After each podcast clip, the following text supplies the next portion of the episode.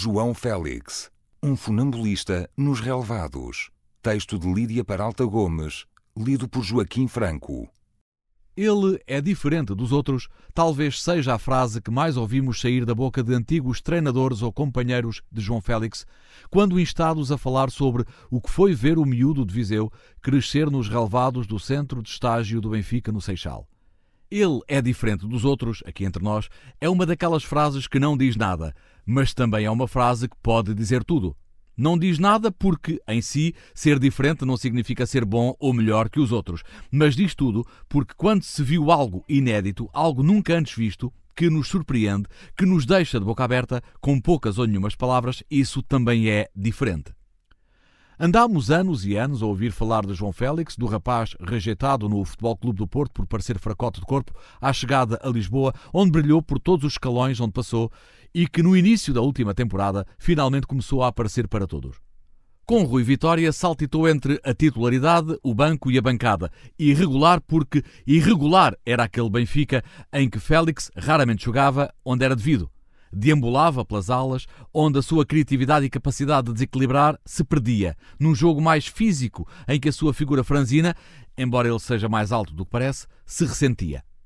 A chegada de um treinador que viu nele muito mais do que um driblador, um brinca na areia com aquele aparelho, cabelo desalinhado e cara sarapintada das borbulhas típicas de quem é, tiradas as chuteiras, apenas um adolescente, mudou-lhe a vida em seis meses. Bruno Lage já sabia. Logo ao primeiro jogo, frente ao Rio Ave, colocou no miolo um segundo avançado com licença para vagabundear por todo lado, e foi então aí que o mundo percebeu que o garoto não era apenas talento, era também inteligência, sentido tático, frieza na hora de encarar o guarda-redes e marcar. Foi então que, livre das amarras das linhas laterais, o vimos na sua plenitude as pernas rabinas, com um dos braços alçados como quem procura um equilíbrio precário que nunca se pode ter por completo, porque quando se caminha no fio da navalha, quando se é um funambulista num campo de futebol, a ideia é ao nosso coração escapar um batimento por não sabermos o que vai acontecer a seguir. E com João Félix nunca sabemos o que vai acontecer a seguir, embora ele pareça sempre saber com três ou quatro toques de vantagem o que aquela jogada poderá dar. Há ali Rui Costa e há Kaká, naqueles movimentos cheios de graça, mas também há a objetividade de Cristiano Ronaldo, a capacidade de movimentação de um Griezmann. João Félix é um jogador diferente daqueles que já tivemos, mas não é só diferente, tem tudo para ser um dos melhores. Seis meses de sonho levaram-no para o outro lado da fronteira numa transferência que bateu os 120 milhões de euros da cláusula de rescisão e o colocou no pódio daquela lista dos mais caros jogadores da história do jogo. E é no Atlético de Madrid que tenta emular uma época 2018-2019 em que fez 20 golos em todas as competições, em que se tornou o mais jovem jogador de sempre a fazer um hat-trick na Liga Europa, em que se estreou na Seleção Nacional, em que se tornou uma espécie de eleito nestes tempos em que já não é precipitação nenhuma falar das nossas vidas pós Cristiano Ronaldo.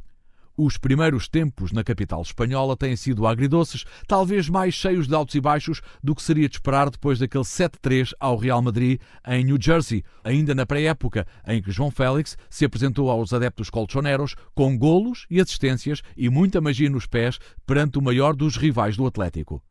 Daí para cá, o português tem sofrido com lesões e com as ideias de Simeone, um tipo mais da intensidade e das equipas sólidas como Paredes do que exatamente um amante da poesia.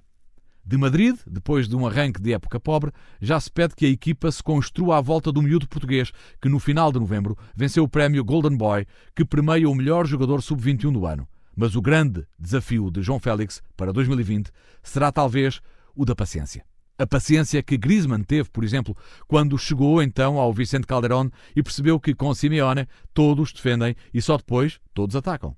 Já depois de sair do Atlético, o francês admitiu os primeiros tempos complicados nos colchoneros, as exasperações, as frustrações com aquilo que lhe era pedido, mas foi com o técnico argentino que passou de jogador interessante a um dos melhores jogadores do mundo.